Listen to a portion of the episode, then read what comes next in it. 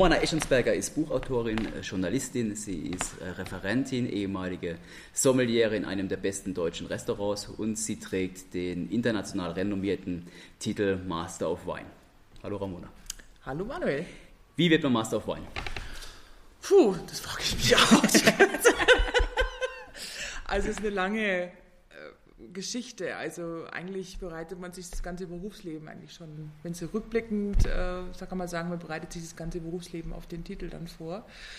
Ähm, man macht verschiedene Ausbildungen. Also ich habe den Weinakademiker gemacht in Geisenheim und ähm, vorher natürlich äh, als Sommelier tätig, dann den Weinakademiker und dann war für mich klar, ich wollte nicht in der Gastronomie bleiben und wollte aber dann auch nicht in irgendeinem Weinhandel enden und mich dann irgendwie so schon so sehen, wie ich da die Flaschen in Seidenpapier wickel, sondern ich wollte dann eben was draufsatteln und dann äh, kam dann eben der Master of Wine und ähm, das ist eine Ausbildung in London. Man kann es auch in New York machen oder in Adelaide, aber dann ist London aus Deutschland gesehen dann doch ein bisschen näher.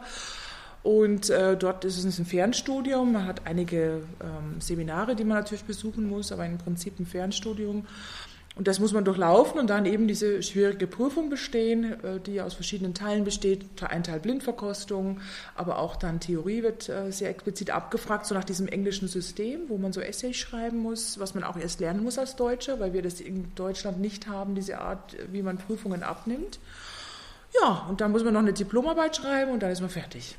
Das heißt, wie stelle ich mir so eine Blindverkostung, und ich gehe davon aus, das ist so der anspruchsvollste Teil der, der Prüfung, wie stelle ich mir das vor? Also ihr müsst Weine komplett blind erkennen von Rebsorte, Anbaugebiet und Jahrgang? Nein, also das ist, wird, die Weine werden in Gruppen aufgestellt, das heißt dann Wein 1 bis 3 ist aus einer Rebsorte und äh, sagen Sie die Rebsorte, wo kommt Wein Nummer 1, 2, 3 her, was ist das Qualitätspotenzial von Wein 1, 2, 3 und, und so weiter. Und dann, dann ist es schon ein bisschen einfacher. Wenn, wenn zum Beispiel ein Weißwein da ist, der mit, wo eindeutig Holzaromen drin sind, wo deutlich ein Barrique ausgebaut ist, kann schon mal kein, es ist sehr unwahrscheinlich, dass es dann ein Riesling ist, weil mhm. Riesling einfach nicht im, also in der Regel nicht im Barrique ausgebaut wird. Mhm. Oder wenn man einfach deutlich erkennt, bestimmte Leitaromen wie jetzt, ähm, beim Sauvignon Blanc, da ist dann einer dabei aus Neuseeland, der springt aus dem Glas und schreit Hurra, dann äh, kann man das natürlich schon eingrenzen auch.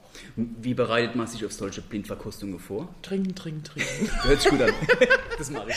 Genau. Also einfach, äh, ich habe damals ganz viel Wein gekauft, äh, in den Keller gepackt und dann äh, meinem damaligen Lebensgefährten gesagt, Mensch, stell mir immer zwei Weine abends blind hin.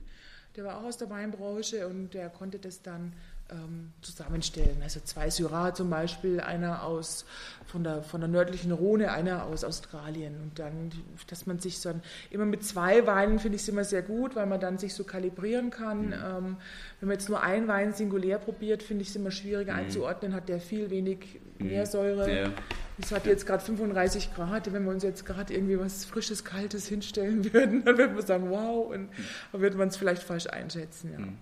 Und deutscher Wein spielt eine Rolle in der Ausbildung? Absolut, ja, absolut. Inwiefern?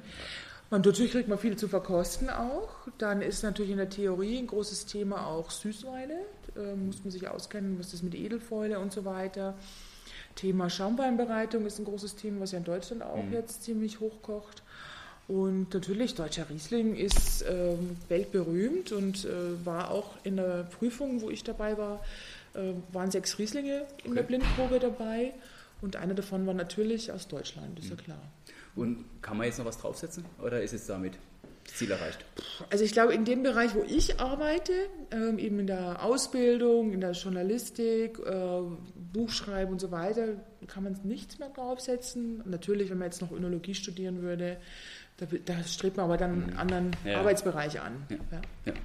Und, aber der, was ist jetzt der Vorteil von so einem Titel? Ist es einfach ein Türöffner? Ist es ein Netzwerk, was man sich schafft? Mhm. Also erstmal, ist es ein, erstmal macht die Ausbildung, auch wenn, wenn alle jammern, mhm. also alle sind ja immer so im Schimpfen.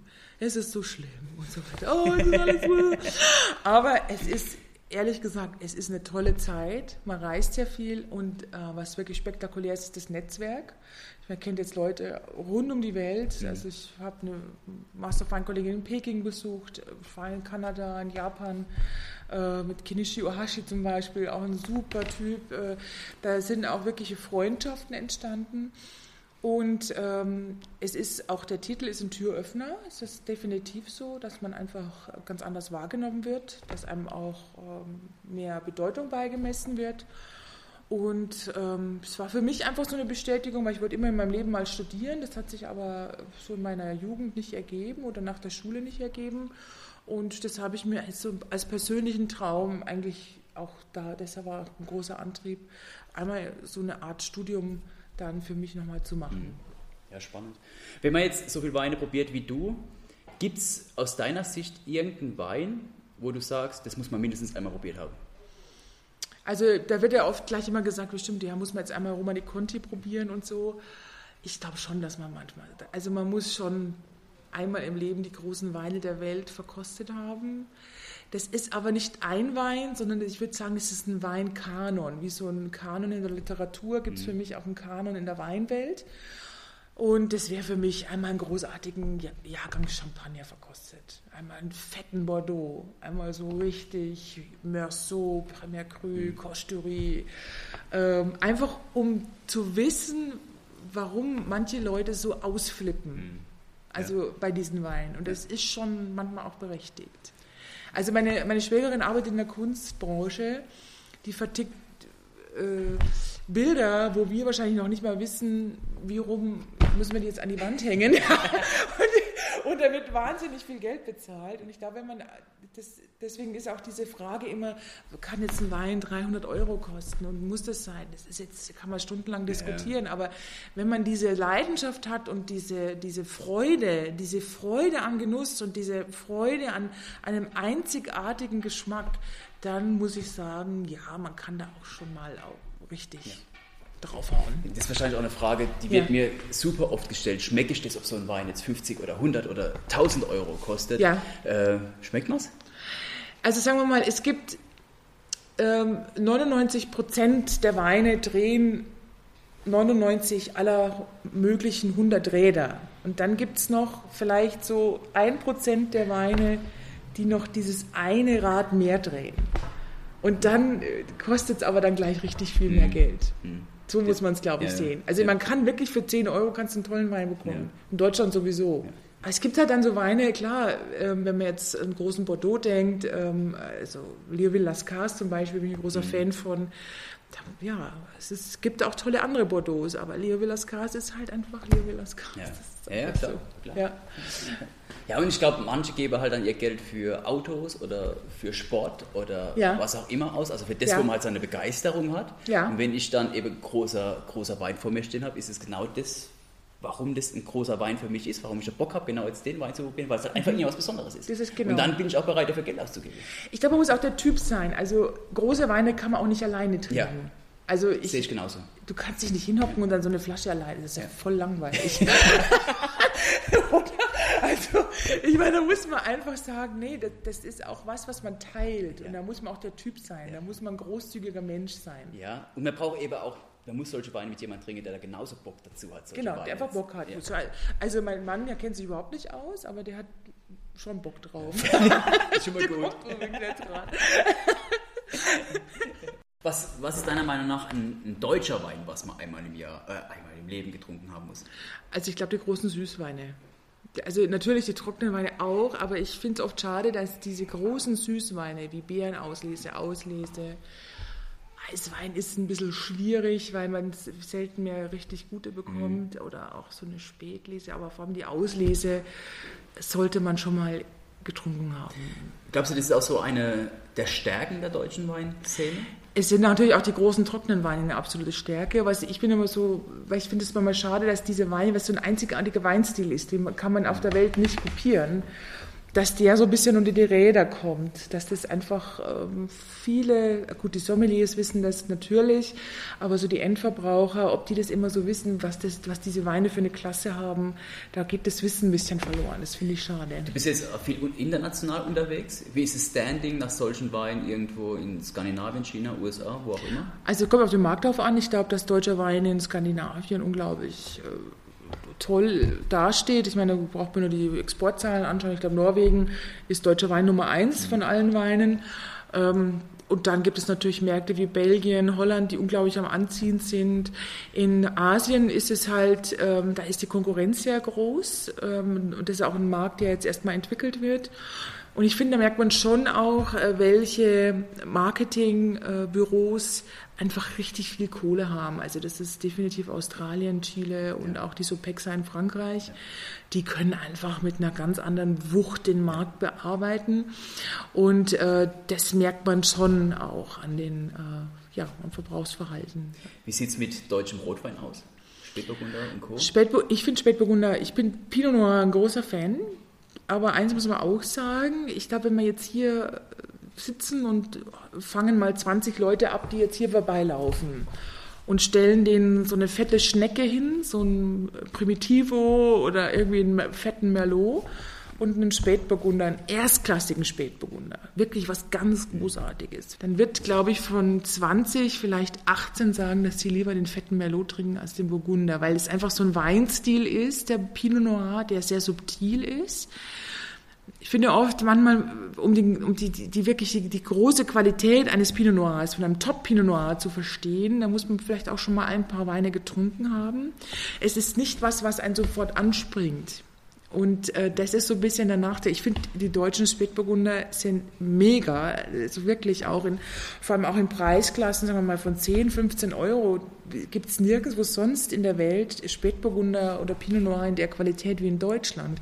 Und dann natürlich die ganzen Spitzen. Ich habe jetzt die A großen Gewächse verkostet für einen Weinführer, den ich ähm, auch mitschreibe. Das ist spektakulär. Aber man muss eben sich dem Thema ein bisschen nähern. Es ist nicht so was, was einen plakativ sofort anspringt. Ja, ja. Nee, glaube ich ähnlich. Wie sieht es ja. aus mit, ich bin ein rieser Fan von Silvaner und insbesondere mhm. von gereiften Silvanern. Ja, sehr gut. Wie sieht es aus? Das, ich bin totaler Fan. Ja.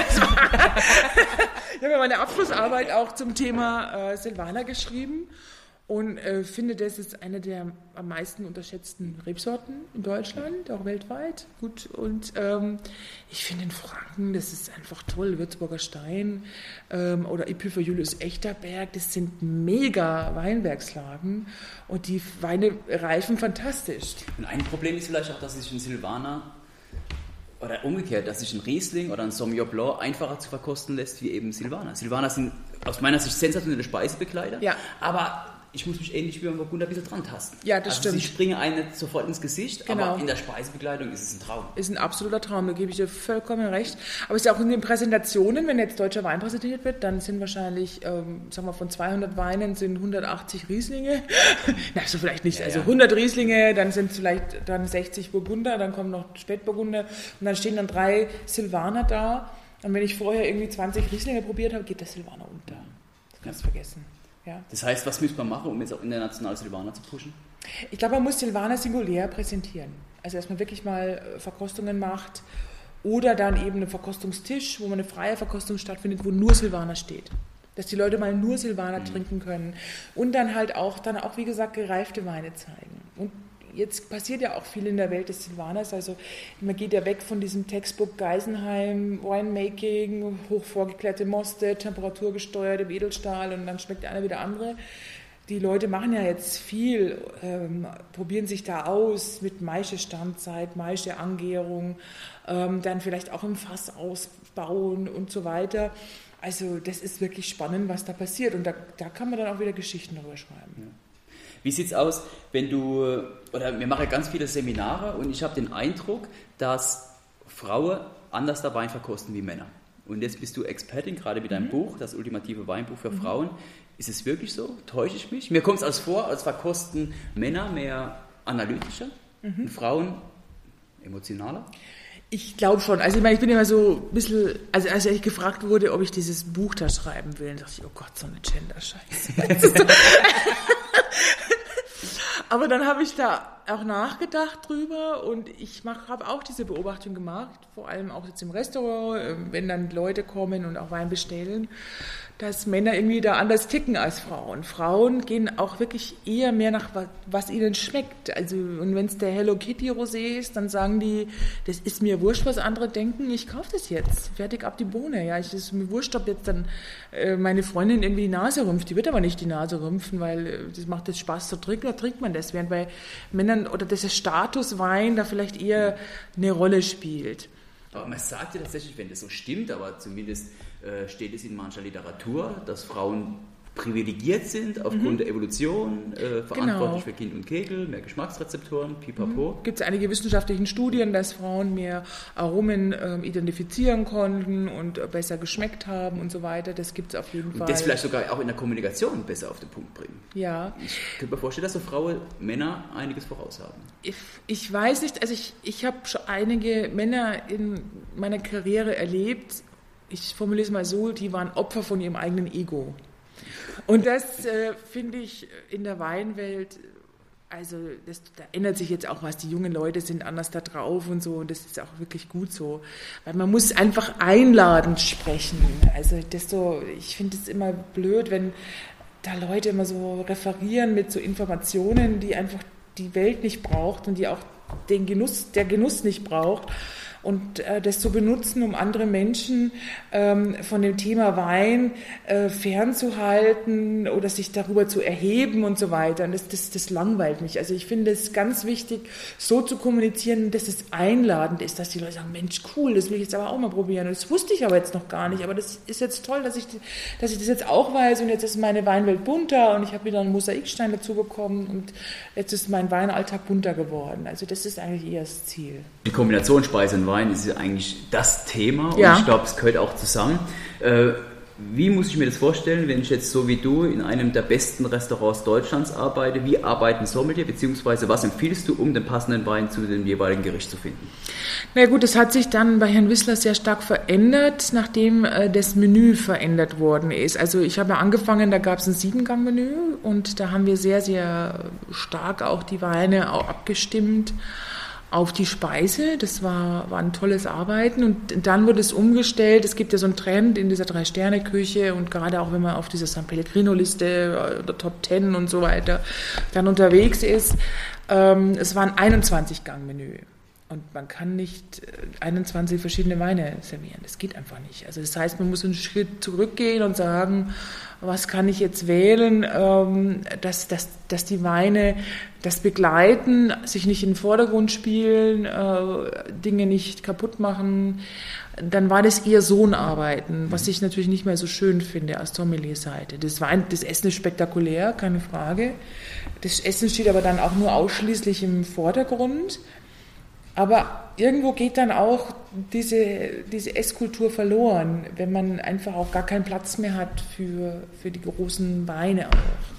Also viele dieser, dieser, die Küche, diese ganz moderne Küche und diese sehr kreative Küche, da wird dann halt alles sehr niederschwellig gegart und alles, also man hat dann gar nicht mehr so diesen Geschmack und dieses Essen, wo auch mal so ein richtig fetter Bordeaux dazu passen würde oder ein richtig ausdrucksstarker Riesling, der, wo, das auch, wo das Essen das auch aushält. Mhm.